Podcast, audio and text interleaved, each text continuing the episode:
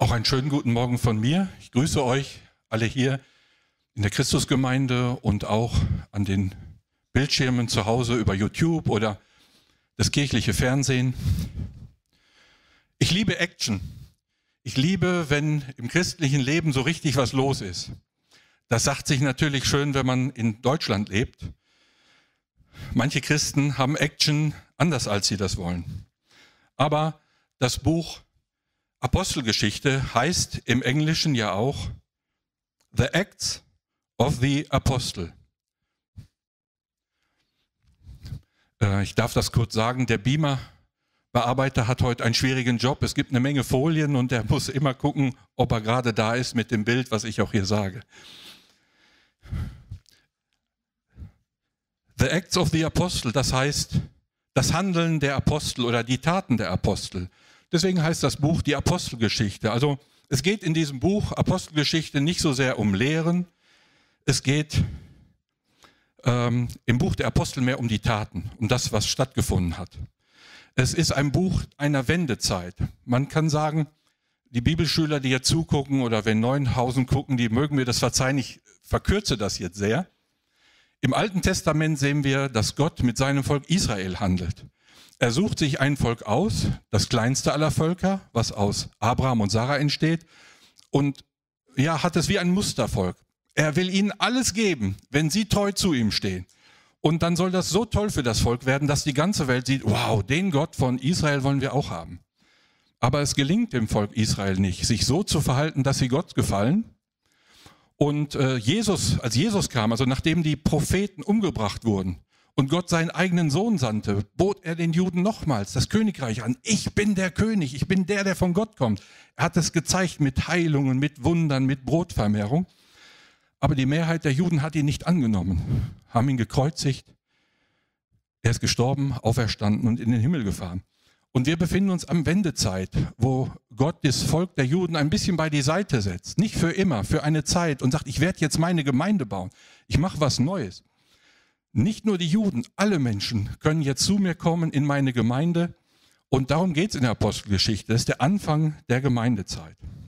Also in der Apostelgeschichte finden wir das, wie es tatsächlich stattgefunden hat und nicht so sehr die Lehren, wie es sein soll. Also als Beispiel, wir haben das vor zwei Wochen in der Predigt gehört, dass sie sich täglich in den Häusern trafen, das Brot brachen, in der Lehre der Apostel blieben, gebetet haben.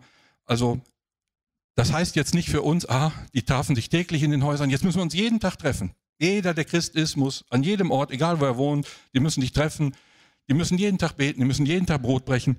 Nein, es hat damals so angefangen, aber das heißt nicht, dass es immer so sein muss. Und so ist es in vielen Stellen in dem Buch, wo wir uns hüten müssen, das als eine Regel zu, zu nehmen. Der Autor der Apostelgeschichte ist Lukas. Lukas war Arzt vermutlich der einzige Autor in der Bibel, der kein Jude war. Zeitweise, ich nenne ihn jetzt immer Dr. Lukas, zeitweise hat Dr. Lukas Paulus auf den Reisen begleitet, deswegen lesen wir öfters im Buch von wir. Lukas hat als einziger Evangelist ein, ein Evangelium geschrieben, was der Reihe nach geschrieben wurde. Also Markus Evangelium bezieht sich vor allen Dingen auf das, was er von Petrus wusste. Markus, Johannes Markus war Mitarbeiter von Petrus und deswegen fängt das Markus Evangelium auch nicht bei der Kindheitsgeschichte an, sondern da, wo Petrus Jesus kennenlernt, da fängt das Evangelium an. Deswegen sage ich einfach mal, Markus hat das Petrus Evangelium beschrieben. Matthäus wendet sich vor allen Dingen an die Juden. Der Johannes wendet sich in einem Evangelium an die, um noch das zu bringen, was bisher fehlte. Aber Lukas hat eine Recherchearbeit geschrieben. Er hat der Reihe nach berichtet. berichtet. Das zeigt er im Anfang vom Lukas-Evangelium. Er hat Zeugen befragt. Er war teilweise dabei, als Paulus unterwegs war. Er hat Material zusammengestellt und man kann sagen, Lukas ist der erste Kirchengeschichtler, den wir kennen. Die Kirchengeschichte beginnt mit Pfingsten und dauert bis nach heute und noch in die nächste Zeit hinein. Lukas hat sozusagen einen Zweiteiler geschrieben. Ich habe das mal bildlich dargestellt. Mir gefällt das immer, wenn man was dabei hat. Das erste Buch, was Lukas uns geschrieben hat, ist das Lukas-Evangelium. Im Lukas-Evangelium ist der erste Teil, da geht es um Jesus Christus leibhaftig auf der Erde. Die Menschen, die ihm begegneten, konnten ihn leibhaftig sehen. Im zweiten Buch geht es, Jesus Christus ist im Himmel, aber Jesus ist auf der Erde durch seinen Heiligen Geist und durch seine Gemeinde. Also Jesus ist heute in Olpe zugegen durch euch, durch uns, durch seine Gemeinde und der Heilige Geist, der mit uns ist.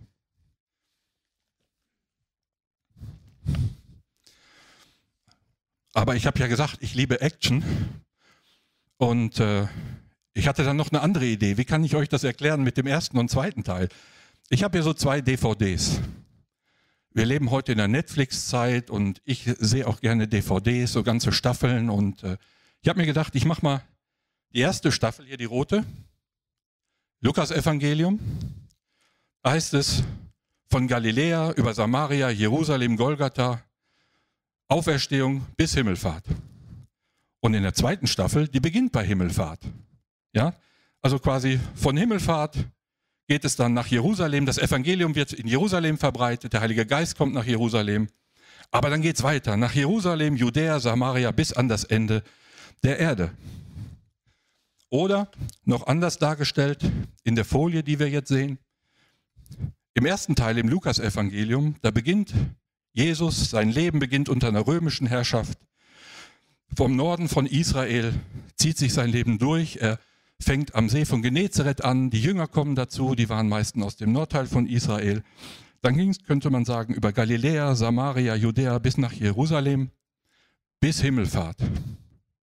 Und der zweite Teil von Lukas beginnt bei Himmelfahrt. Im ersten Kapitel der Apostelgeschichte sehen wir das. Es beginnt bei der Himmelfahrt und dann kommt der Heilige Geist und dann geht das Evangelium von Jerusalem über Judäa, Samaria, über Rom bis ans Ende der Erde. Das heißt es auch in dem Vers Apostelgeschichte 1, Vers 8. Dort heißt es, und wenn der Heilige Geist auf euch gekommen ist, dann werdet ihr meine Zeugen sein. In Jerusalem, in Judäa, in Samaria und bis an das Ende der Erde. Also wenn ich darüber nachdenke, bei diesem Vers, da fällt mir spontan die Rita ein, falls sie uns zuguckt, wenn ich ans Ende der Erde denke, ah ja, da kenne ich einen, die Rita, bringt das Evangelium bis ans Ende der Erde. Ursprünglich wollte die Rita das Evangelium in eine Sprache übersetzen, äh, die noch, wo es noch kein Evangelium gab. Dieses Volk, was dort lebt, das ist wirklich Ende der Erde. Und das heißt, die Apostelgeschichte ist total aktuell. Der Auftrag von Jesus geht hinaus in alle Welt. Der ist aktuell und der gilt uns immer noch. Wir gehen hinaus in Olpe, wir gehen nach Attendorn überall hin, aber auch bis ans Ende der Welt. Letzten Montag war ich an meiner Bibelschule in Breckerfeld, da war so ehemaligen Tag und traf ich auch eine junge, junge Schülerin. Also als ich mein letztes Jahr hatte, da hatte die dort ihr erstes Jahr und eine kleine, zierliche Frau, schüchtern, sprach wenig. Und die erste Prüfung hatten wir gemeinsam. Ich hatte meine Abschlussprüfung, sie hatte ihre erste Prüfung und da kam nicht viel und sie hatte Mühe und das Lernen fällt ihr schwer. Das ist mir aufgefallen, weil mir das Lernen als alten Mann auch immer schwer fiel. Wir hatten so miteinander gelitten. Und jetzt war ich seit langem mal wieder an der Bibelschule und ich sagte, Sarah, was machst du jetzt? Da sagt sie, ja, ich gehe nach dem Examen nach Kenia. Ich war bei Diguna in Haiger. Ich war acht Wochen in Kenia gewesen, habe mir das angeguckt und ich werde in den nächsten Jahren nach Kenia gehen. Und da sage ich, wow, die Frau geht bis ans Ende der Erde. Und heute greifen wir uns die zweite Staffel, die Apostelgeschichte. Und wir tun einfach mal so, wie wenn es eine Netflix-Folge wäre. Als der Andreas mir gesagt hat, du kannst an diesem Tag zur Apostelgeschichte sprechen, da bin ich anschließend mit Jutta nach Hause gefahren. Wir haben so einen DVD-Tag gemacht. Wir haben den ganzen Tag eine ganze Staffel einer Serie uns angeguckt. Und diese Serie fing interessanterweise mit dem Ende der Geschichte an. Ihr kennt das vielleicht, wenn ihr Filme guckt oder Serien. Manchmal sieht man das Ende, bevor man die eigentliche Geschichte sieht. In dieser Serie brannte ein Haus und schreckliche Dinge passierten und man fragte sich, wie ist es denn dazu gekommen? Wie ist denn das Ende möglich? Und man war neugierig, jetzt will ich aber wissen, wie kam es dazu? Und so arbeitet die Bibel auch. Also der Thessalonicher Brief ist viel früher geschrieben worden als die Apostelgeschichte. Der erste Thessalonicher Brief ist ungefähr so, und die, die Reise, die Paulus dort nach Thessalonich machte, ist ungefähr so zwischen 16 und 20 Jahren nach dem Tod Jesu gemacht worden. Und die Apostelgeschichte wurde danach erst geschrieben. Und wenn man sich so eine Netflix-Staffel anguckt oder eine DVD-Staffel,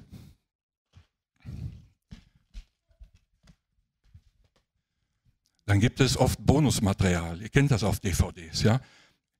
Apostelgeschichte, das Buch von Lukas hier, zweiter Teil. Und Bonusmaterial haben wir auch in der Bibel. Ich habe das mal hier, hier drin, erster und zweiter Thessalonicher Brief. Also wenn wir uns mit der Bibel beschäftigen und lesen in der Apostelgeschichte, dann empfiehlt es sich, wenn wir, da wird ja über Thessalonich heute geschrieben. Vorher ging es über Philippi. Dann geht es später um Ephesus, um Athen und all die Dinge. Und wenn wir uns mit den Städten beschäftigen, dann lohnt es sich, die Briefe herbeizunehmen. Also wenn, wenn man dann zu Ephesus liest, nimmt den Epheserbrief dabei. Vielleicht auch das Sendschreiben in der Offenbarung. Was hat denn Johannes nach Ephesus geschrieben? Dann versteht man die Ereignisse besser. Also wir fangen mal mit dem Bonusmaterial zu Thessalonik an.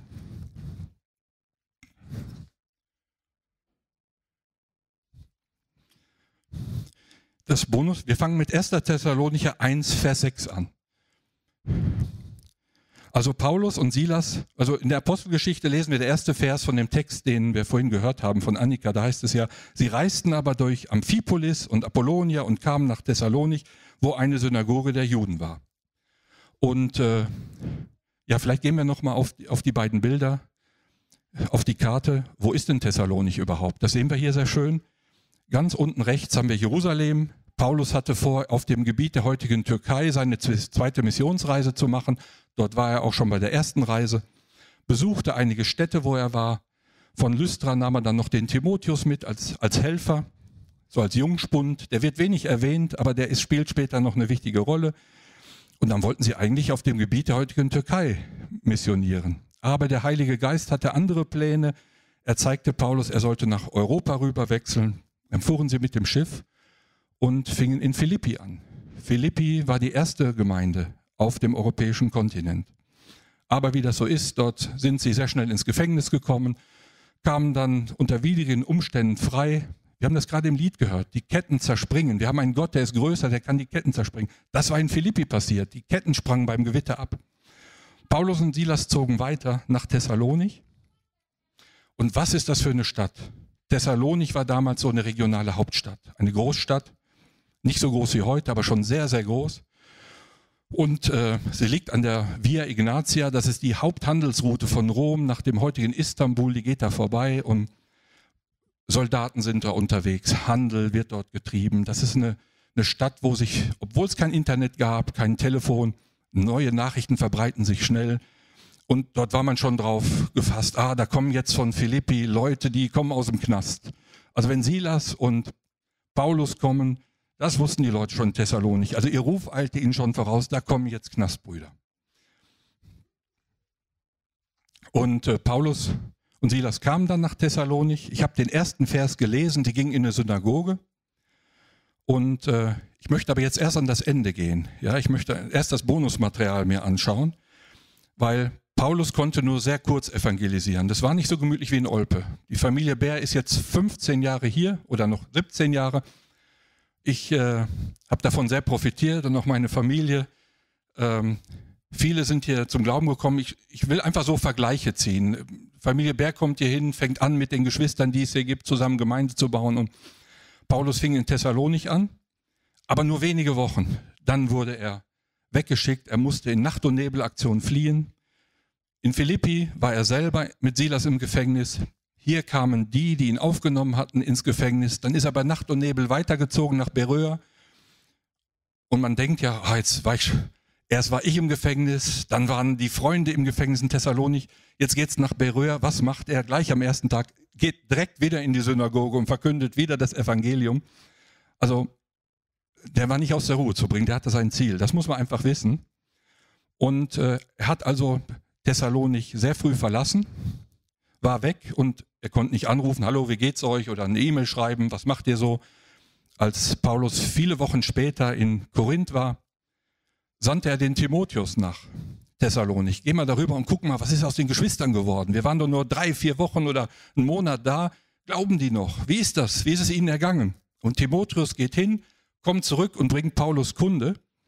Und er bringt sehr gute Kunde. Und die gute Kunde lesen wir jetzt mal eben. Die gehen wir gemeinsam durch.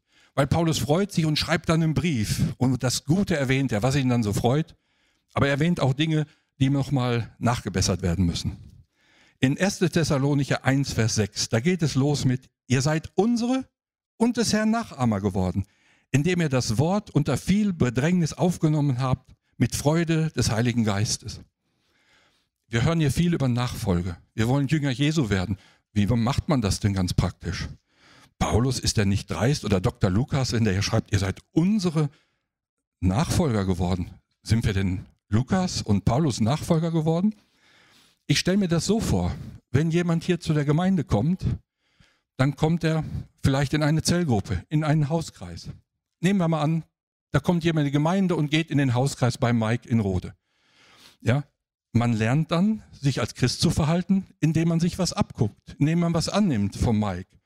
Ja, und dann wird man auch nicht nur Nachfolger Jesus, sondern man wird Nachfolger Jesus, indem man sich Mikes Verhalten angewöhnt. Ja, das Gute behält man einfach. Äh, wie hat mein Glaube an Jesus Christus angefangen? Ich meine, äh, meine Eltern haben mich früher einfach mit in die Kirche genommen und ich habe Dinge gelernt. Ich habe Sachen angenommen, das, was vom Evangelium vorgelesen wurde, das habe ich angenommen. Manche Dinge habe ich nicht angenommen, aber Nachfolger wird man, indem man nachahmt. Paulus und Jesus, sodass ihr Vorbilder geworden seid für die Gläubigen in Mazedonien und Achaia. Paulus kann jetzt sagen, ah, ihr habt den Glauben angenommen mit der Freude des Heiligen Geistes und das hat euch zu Vorbildern gemacht. Ich sehe hier auch jemand im Raum. Ich glaube, der war sogar bei Mike im Hauskreis. Der hat da viel mitgenommen und sitzt jetzt da an der Technik, ja, engagiert sich in der Gemeinde und er ist ein Vorbild geworden. Und dann geht es aber noch weiter, denn von euch aus ist das Wort des Herrn erklungen, nicht nur in Mazedonien und Achaia. Sie sind Evangelisten geworden. Mazedonien ist die Region oben in Griechenland. Achaia ist die Region darunter bis Athen. Also das Evangelium ist nicht nur in Thessalonich rumgelaufen, sondern die haben das weitererzählt. Die sind Evangelisten geworden. Sondern überall ist euer Glaube an Gott bekannt geworden, sodass wir es gar nicht nötig haben, davon zu reden. Also überall, wo der Paulus jetzt hinkam und wollte Evangelium verkünden, da sagen die, ja, das haben wir schon von den Thessalonichern gehört. Ihr seid die, die da rausgeflogen seid. Ihr habt das Evangelium gemacht. Ja, das haben wir schon gehört. Das hat uns schon einer erzählt. Sie sind Missionare geworden. Ist doch der Hammer, oder? Da gab es kein Internet, da gab es kein Handy, äh, da gab es, Post gab es vielleicht, aber wo der Paulus hinkam, da wusste man schon, wir wissen das schon. Denn sie selbst erzählen von uns, welchen Eingang wir bei euch gefunden haben, heißt es da. Also, wenn wir zu Leuten kommen, sagt Paulus hier durch Lukas, wenn wir da hinkommen, erzählen uns schon die Leute, wisst ihr, was in Thessalonik passiert wäre? Dann konnte Paulus nur sagen, ja, ich weiß, ich war dabei, ich habe das angerichtet. Die Leute wussten das schon. Was wussten sie denn? und wie ihr euch von den Götzen zu Gott bekehrt habt, um dem lebendigen und wahren Gott zu dienen. Was haben die Menschen gemacht in Thessalonik? Sie haben sich von den toten Götzen abgewendet. Wer ist das denn in Griechenland? Zeus, die ganzen Typen da, die man so diese Gottheiten, dass die Griechen so glauben. Die, die da zum Glauben an Jesus kamen, die haben sich von dem abgewendet. Was heißt das für uns? Alles, was in unserem Leben tote Götzen sind, was uns bisher wichtig war, Vielleicht mein dickes Auto, vielleicht, weiß ich nicht. Vielleicht ist mir wichtig ein total tolles Haus, egal was es ist. Das, was mich abhält von Jesus, tote Götzen, davon wenden wir uns ab. Und was steht hier, was machen wir? Um dem lebendigen und wahren Gott zu dienen, steht da. Sie sind Diener Gottes geworden. Und um seinen Sohn aus dem Himmel zu erwarten, den er aus den Toten auferweckt hat, Jesus, der uns rettet vom zukünftigen Zorn. Und das Besondere finde ich hier dran, ich wollte den Vers eigentlich weglassen. Ich dachte mir, das spare ich mir.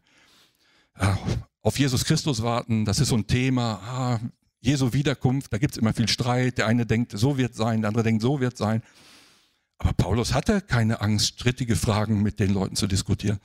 Überlegt mal, der war nur wenige Wochen in Thessalonik und hat mit denen genau durchexerziert, wie wird es sein, wenn da Jesus wiederkommt. Er hatte es ihnen korrekt erklärt, aber haben die es auch korrekt verstanden? Aus dem Thessalonicher Brief hier, aus dem ersten wissen wir, als Timotheus zurückkommt, berichtet er die Freudenbotschaft. Ja, sie sind Diener geworden, sie haben ihr Leben verändert. Aber das mit der Wiederkunft Jesu haben sie nicht, erklärt, nicht so verstanden. Und Paulus schreibt in diesem Thessalonicher Brief nochmal ganz genau, so und so wird es sein, wenn Jesus wiederkommt. Ja, also wenn, wenn meine Frau mir was erklärt, also mir und meiner Tochter erklären, so und so wollen wir das machen. Dann sagt meine Tochter, klar habe ich verstanden. Ich sage auch, klar habe ich verstanden und dann machen wir was. Und meine Tochter, Papa, das hat Jutta aber so gesagt. Nee, sie hat es so gesagt. Die Botschaft war klar. Also die Botschaft von Paulus und von Gott ist immer klar. Aber wie kommt das bei uns an? Wir verstehen es manchmal unterschiedlich. Ja, und da ist meine Empfehlung, wir streiten uns nicht darüber. Paulus hat nochmal nachgelegt, er hat einen Brief geschrieben, ich erkläre euch das nochmal. Haben die Thessalonicher das da alles richtig verstanden? Nein, haben die nicht verstanden, weil der, der den Brief gebracht hat, hat das mit denen durchgegangen, kam wieder zurück und sagt, Paulus, du musst noch den zweiten Thessalonicher Brief schreiben. Die haben das noch nicht verstanden. Man muss nochmal nachlegen. Also es gibt Teile in der Bibel, die sind klipp und klar, aber die kommen bei mir anders an, wie es vielleicht bei dir ankommt. Dann müssen wir nochmal nachlegen. Dann müssen wir Jesus fragen, Jesus, wie hast du es denn wirklich gemeint? Ich verstehe es so, meine Frau versteht das ganz anders. Das muss uns keine Angst machen. Also Paulus hat auch strittige Fragen angepackt. Ich möchte was sagen zu dem von den toten Götzen bekehren zum lebendigen und wahren Gott. Ähm, bei mir in der Bibelschule kam einmal im Jahr so ein amerikanischer Bibellehrer, Mark Hitchcock, gibt auch bestimmt zehn Bücher auf Deutsch. Ein Mann, ein Ehepaar mit seiner Frau, hat mich immer sehr begeistert. Der hat sehr viel über Prophetie geschrieben. Der war auch lange Zeit Pastor an so einer Megachurch in Houston oder in Dallas irgendwo. Und der hat ich kann kein Griechisch. Auf meiner Bibelschule mussten wir kein Griechisch lernen. Wir durften 500 Bibelverse auswendig lernen, weil unser Bibelschüler meinte, es reicht bei euch, wenn ihr die Bibel kennt. Aber dieser Hitchcock kann Griechisch und der sagte mir, in Apostelgeschichte 17 am Ende, in Vers 30, da heißt es, heute verlangt Gott von allen Menschen überall auf der Welt, dass sie sich zu Gott bekehren. Und da steht im Griechischen das Wort Metanoia. Ein Bibelschüler da, die werden das wahrscheinlich nachprüfen. Metanoia heißt so innere Umkehr. Bisher habe ich ein Wesen gehabt, was Gott nicht gefiel, aber mit Gottes Hilfe habe ich mein Wesen innerlich verändert. Ich habe so eine innerliche Umkehr genommen.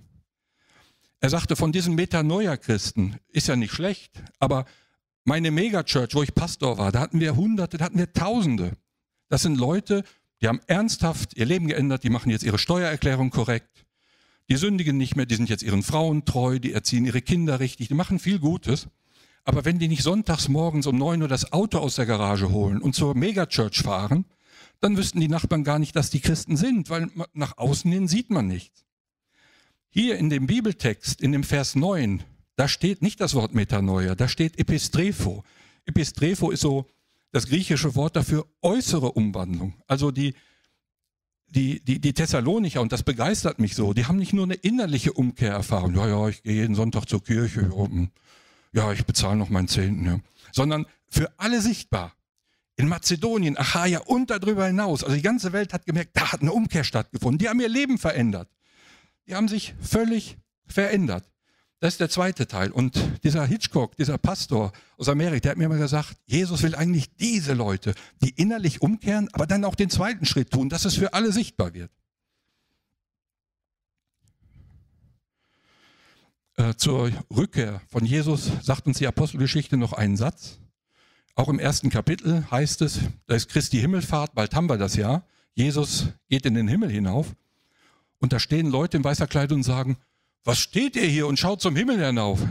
Dieser Jesus, der zum Himmel aufgefahren ist, wird in derselben Art und Weise wiedergekommen, wie ihr ihn habt hinauffahren sehen. Also das heißt, Jesus Christus wird leibhaftig wiederkommen auf die Erde. Das macht mir Mut. Warum macht mir das Mut? Wir haben heute auch Geschwister aus der Ukraine hier. Und ich glaube, die Wiederkunft Jesu ist eine Hoffnung für jeden Mensch, der heute leiden muss, unter anderen Menschen. Warum ist das so? Jesus Christus ist gerecht. Wir haben einen gerechten Gott. Wir haben nicht einen Gott, der alles irgendwie vergibt, sondern er vergibt denen, die umkehren und Buße tun. Jesus sagt immer, kehr um, tu Buße. Ja, er erwartet von dir, dass eine Veränderung stattfindet. Kehr um, tu Buße. Menschen, die die Vergebung Jesu am Kreuz angenommen haben, sind in der Regel veränderte Menschen. Aber die, die sich weigern, die an ihren bösen Taten festhalten, die werden im Gericht vor Gott stehen und dafür Rechenschaft ablegen müssen.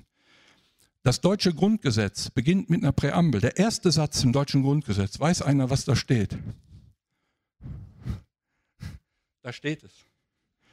Gott wird über jeden Menschen Gericht halten eigentlich. Ja? Das ist eigentlich eine gute Sache. Wisst ihr, die Menschen, die das in der Ukraine gerade anrichten, die werden vor Gott stehen. Ähm, Menschen, in welcher Regierung auch immer, aber auch du und ich, wir werden vor Gott zur Rechenschaft gezogen. Aber was ist der große Vorteil, wenn man Jesus angenommen hat? Das hat der Uli uns letztes Jahr in der Predigt erklärt. Ihr könnt das auf YouTube euch nochmal angucken. Das war sehr beeindruckend. Für uns, die wir sagen, Jesus, dein Kreuz ist tot, nehme ich als das Gericht über mich an. Unser Gericht hat schon stattgefunden, am Kreuz auf Golgatha. Wir sind erlöst davon. Aber die das nicht angenommen haben, die werden ihr Gericht von Gott bekommen. Und das meine ich, ist für Menschen in der Ukraine, wenn sie ihren Übeltätern gegenüberstehen, eine kleine Genugtuung, dass sie sagen, Jesus Christus ist ein gerechter Richter und er wird Recht sprechen. Über Gute und Böse.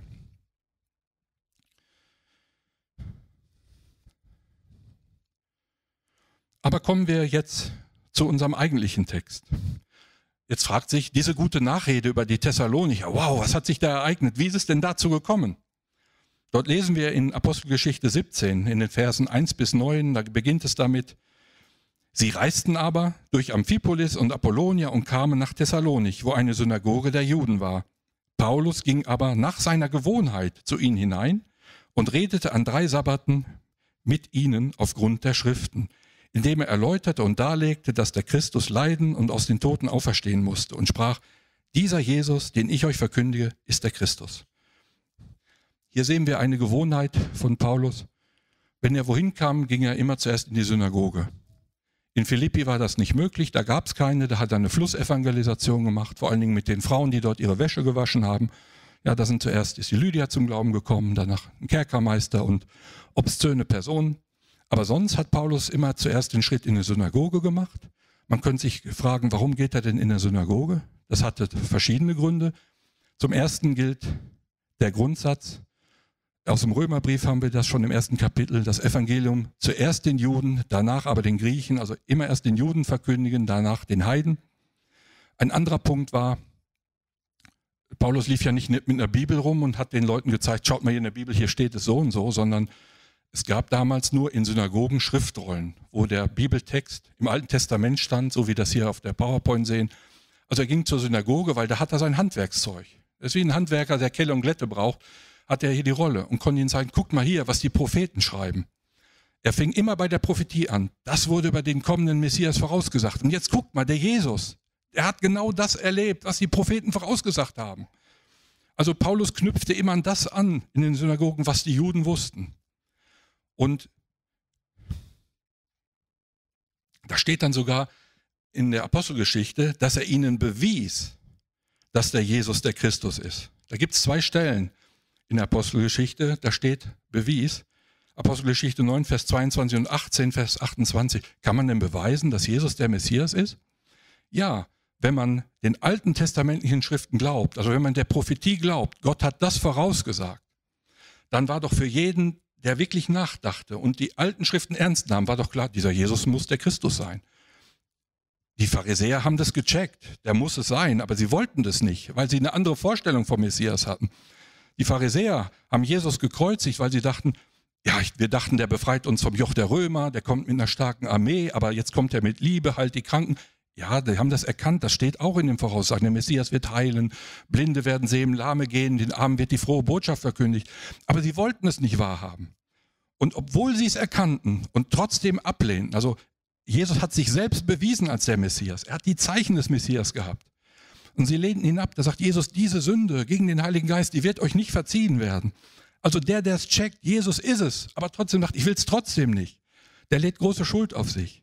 Und Paulus ging genau nach dieser Methode von Jesus vor. Er hat es immer so gemacht wie Jesus. Jesus war immer sein Beispiel. Er bewies ihn anhand der Schriften, dieser Jesus, den er verkündigt, der ist der Messias. Diese Evangelisationsmethode finde ich genial, oder? Woher hat er die? Wenn wir schauen im Lukasevangelium, Verse, Kapitel 24, dort geht Jesus mit ein paar Jüngern nach seiner Auferstehung nach Emmaus. Und die Jünger sind ganz traurig und sagen, ja, die haben unseren Herrn umgebracht.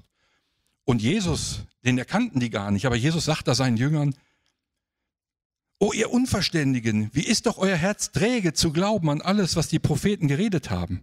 Musste nicht der Christus dies erleiden und in seine Herrlichkeit eingehen? Und er, Jesus, begann bei Mose und bei allen Propheten und legte ihn in den Schriften aus, was sich auf ihn bezieht. Ja? Paulus hat genau diese Evangelisationsmethode von Jesus genommen. Er hat Jesus kopiert. Jesus fing in den Schriften an. Was findet man denn da? Bei Mose, im fünften Buch Mose steht zum Beispiel ein Vers, der auf Christus hinweist. Da heißt es, da sagt Mose, einen Propheten wie mich wird der Herr erwecken. Ähm, aus eurer Mitte, aus euren Brüdern, auf ihn sollt ihr hören. Da kündigt er Jesus an. Oder schon im dritten Kapitel von der Bibel, da heißt es, wo, da spricht Mose quasi zu dem Teufel, er wird dich in die Ferse, also du wirst ihn in die Ferse stechen. Du Teufel wirst Jesus den Nagel ins Holz hauen aber er wird dir den Kopf zertreten. Also es gibt im Alten Testament in jedem Buch der Bibel unzählige Hinweise auf Jesus. Und Jesus sagt hier äh, im Lukas-Evangelium, Evangelium von Dr. Lukas, äh, es musste genauso kommen. Und er bewies, auch Jesus bewies, er ist der Christus. Nun, wie haben die Zuhörer reagiert?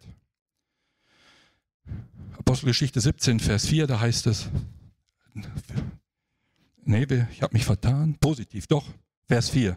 Und etliche von ihnen, von den Juden, wurden überzeugt und schlossen sich Paulus und Silas an. Auch eine große Menge der gottesfürchtigen Griechen sowie nicht wenige der vornehmen Frauen. Also einige von den Juden haben das verstanden, haben gesagt, ja, der Paulus hat recht, das, dieser Jesus muss der Christus sein. Aber von den Griechen, die, die waren schon, die zur Synagoge kamen, waren Griechen, die hatten ihren Glauben schon gewechselt. Die waren von Zeus und diesen Götternanbetern schon zum Glauben an den Gott Abrahams, Isaaks und Jakobs übergewechselt. Die waren so Juden geworden, nicht von Geburt eben, sondern von außen, sind zum jüdischen Glauben gekommen. Warum waren die das? Die hatten in den Prophetenbüchern erkannt, wow, so einen Gott wollen wir auch haben. Und jetzt kam der Paulus und hat gesagt, ja, dieser Messias, auf den ihr erwartet, der war schon da. Vor 20 Jahren ist er gekreuzigt worden. Die kamen alle sehr schnell zum Glauben hier. Eine große Menge der gottesfürchtigen Griechen, weil die hatten schon angefangen mit, Meta, mit Metanoia und Epistrepho. Die hatten schon sich zu dem Gott Israels hingewendet und brauchten jetzt nur noch, ja, der Jesus war es, stimmt, Prophetie passt. Die Juden wollten das, wie damals, als Jesus selbst lebte, nicht so leicht wahrhaben. Aber jetzt lesen wir hier, so wie nicht wenige der vornehmsten Frauen. Jetzt stellt euch mal vor, was war Thessalonich für eine Stadt? Stellt euch mal vor, die Frau vom Bürgermeister kommt oder von den großen Fabriken die Frauen. Oder nehmen wir Köln als Hauptstadt. Du arbeitest, glaube ich, in, in, Köln. Stellt euch vor, in Köln, die Henriette Rekas, die Bürgermeisterin, würde sagen, ich bin jetzt bewusste Christin geworden, ich gehe sonntags in die Gemeinde. Würden die in Köln sagen, wow, die geht da auch hin? Oder Anne Will oder die großen Reporterinnen, die alle kennen, die würden sagen, ich bin jetzt auch Christ geworden, ich glaube auch an den Jesus. Ihr müsst euch vorstellen, was in Thessalonik los war. Also die, die Männer, die noch an ihren griechischen Göttern festhielten und so, so im Leben standen, ich bin Geschäftsmann und ich bin hier wer und die Frau glaubt an diesen Jesus, an, an diesen Sektierer. Das ist eine Katastrophe für die. Ja, das ist so, wie wenn von hier, von einem reichen Mann, die Frau geht auf einmal in eine Sekte. So sah man ja die ersten Christen an. Das muss irgendwie eine Sekte sein, diese Leute von dem Jesus. Das hat einen großen Aufruhr gegeben. Ich habe mich gefragt, wie kam das, dass, dass diese Menschen ihr Leben geändert hatten? Hatte das nur mit der Predigt von Paulus zu tun? Er hat ihnen das erklärt in der Synagoge, die haben ihr Leben geändert. So war es nicht. Jetzt müsst ihr wieder in den Thessalonicher Brief gehen. Schauen wir uns an im zweiten Kapitel die Verse 7 bis 10 und ich zitiere nur einen Vers daraus und ihr werdet Olpe wiederfinden. Paulus schreibt in diesem Brief an die Thessalonicher, wo er ja vor wenigen Wochen noch war, so sehr hatten wir euch ins Herz geschlossen, ihr wart uns so lieb geworden, dass wir mit ebenso viel Freude, wie wir euch das Evangelium weitergaben in den Synagogen, auch unser ganzes Leben mit euch teilten. Also wenn einige von euch sagen, ah, diese Zellgruppen in Olpe, das ist eine komische Idee von dem Andreas Bär. Äh, nein, das ist die Methode, mit der Paulus immer gearbeitet hat. Ja, er hat das ganze Leben mit den Thessalonichern geteilt. Also die, die in den Synagogen Interesse gekriegt haben, haben gesagt, oh, Paulus, da will ich aber mehr von wissen. Ja, wir treffen uns morgen Abend. Ich komme zu dir nach Hause, lass uns doch zusammen essen. Ich muss zwar dabei an meinen Zelten nähen. Paulus hat ja, war Zeltmacher, der hat noch gearbeitet nebenbei. Ich nähe an meinen Zelten, aber währenddessen kann ich dir das genau in der Bibel erklären.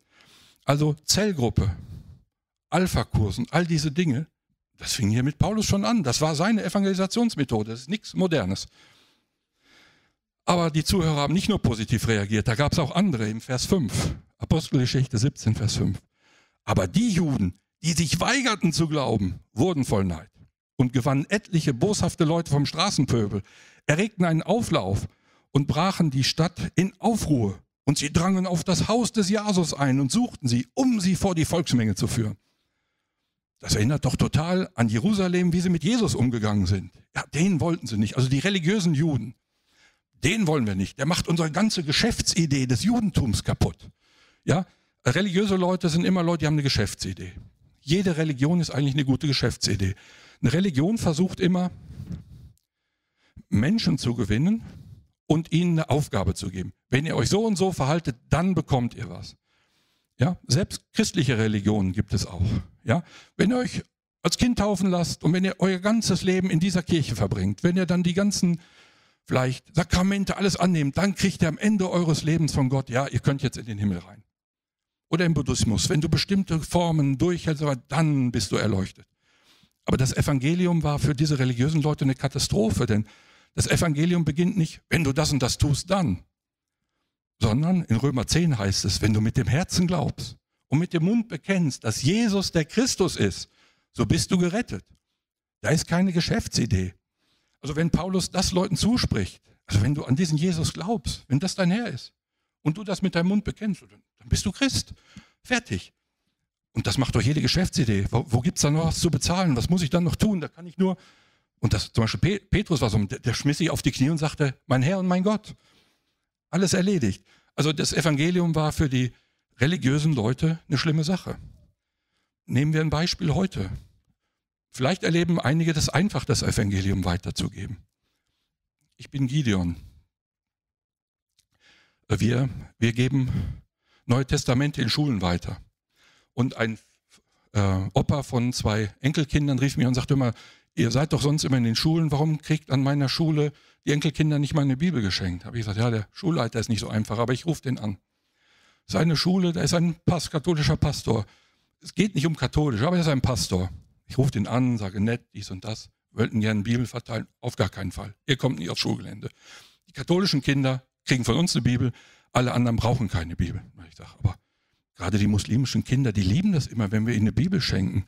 Äh, wir fahren auf Autobahnparkplätze, die deutschen Lkw-Fahrer wollen meist keine Bibel, aber wir haben die in 26 Sprachen im Kofferraum.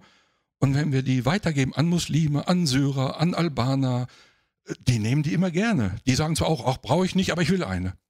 Ja? Ich sage, die Muslime nehmen gerne. Ja, ich sage, ich war 15 Jahre Finanzvorstand im türkischen Fußballverein. Also die Türken nehmen gerne meine Bibel. Ich will das mal selber lesen. Da wurde der so böse und sagt, die, die Muslims haben ihren eigenen Weg zu Gott. Und wer nicht katholisch ist, der kriegt hier an der Schule keine Bibel. Ich sage, okay, regen sich nicht auf. Dann kommen wir nicht in die Schule. Wir machen das auf dem Bürgersteig. Das öffentliches Gelände verteilen wir da. Da wurde er so richtig böse. Ich werde die Polizei rufen, ich werde der Polizei klar machen, dass sie die Schüler behindern, dass das gefährlich ist und das dürfen sie nicht und dann werden sie abgeführt. Dann habe ich ihm gesagt, ach wissen Sie, ich bereite gerade eine Predigt vor über Paulus. Das kommt mir vor wie eine Apostelgeschichte. Den Paulus haben Sie auch, der wollte Evangelium weitergeben. Da wurde er richtig böse. Ich sagte, regen Sie sich nicht auf. Ich schreibe ein Schreiben nach Paderborn, ich kläre das mit denen. Mal gucken, was die sagen. Ich will damit das hat jetzt nichts mit katholisch zu tun. Das war nur ein Beispiel von religiösen Menschen. In unseren Gemeinden und ich selber bin auch manchmal religiös. Letzte Woche bin ich Lars, unserem Praktikant, auch sehr religiös begegnet, wo er sich aufgeregt hat. Also wir haben das alle irgendwie drin. Aber religiöse Leute, die haben ein Problem mit dem Evangelium. Außerdem fällt dir eins auf. Nur wenige Menschen kommen zum Glauben. Da kommen nicht viele zum Glauben, die Mehrheit nicht. Es gibt Kirchengemeinden, die legen so Programme auf, wir wollen, dass eine Million Menschen hier zum Glauben kommen. Hört sich gut an. Ich bin auch dafür und Jesus ist auch dafür, dass alle zum Glauben kommen. Aber Jesus hat uns gesagt, das wird nicht so kommen. Ja? Ihr kennt alle die Texte über die enge Pforte. Lukas hat dazu geschrieben, aber auch Matthäus. Und dort heißt es, dass der Weg weit ist und das Tor breit ist, das ins Verderben führt und dass der Weg in den Himmel eng ist. Und nur wenige werden ihn finden. Und wenige sind es, die ihn finden, sagt Jesus. Also man darf nicht enttäuscht sein, wenn man das Evangelium weitergibt, dass viele das ablehnen, vielleicht sauer werden, aber wir freuen uns an denen, die es annehmen. Was wäre denn eine edle Art?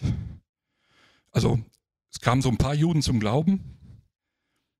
Was wäre denn noch eine bessere Art? Was hätten Juden, diese Juden, die sich weigerten zu glauben, was, was hätten die anders machen können? Das sehen wir bei den Beröern. Also als Paulus weitergeschickt wird, kehrt er in Beröer ein und dort sagt dann Dr. Lukas zu uns, diese Juden, also diese in Beröer, waren edler gesinnt als die in Thessalonich und nahmen das Wort mit aller Bereitwilligkeit auf und sie forschten täglich in der Schrift, ob es sich so verhalte. Sie forschten täglich in der Schrift. Also in, in Thessalonik, die Juden, die haben nicht die Rollen aufgeschlagen. Die, wenn der Paulus ihnen in den Rollen was erklärte, waren die schon, ah, das wollen wir alles gar nicht wissen. Den wollen wir nicht. Aber in Beröa, die waren edler gesinnt, sagt Lukas. Also der Heilige Geist sagt durch den Lukas, Leute, die die Bibel aufschlagen und was da vorne verkündigt wird, mal prüfen. Also alles, was ich euch heute erzähle, könnt ihr gerne prüfen. Steht das auch da so? Das ist was Edles Gesinntes. Das weiß Gott zu schätzen. Mein letzter Punkt ist, am Ende in diesem Kapitel sehen wir, dass die Juden, als sie den Aufruhr machten, da haben sie Lügen erzählt. Im, im, im römischen Reich gab es Religionsfreiheit. Jeder konnte seinen Glauben eigentlich so leben, wie er das wollte.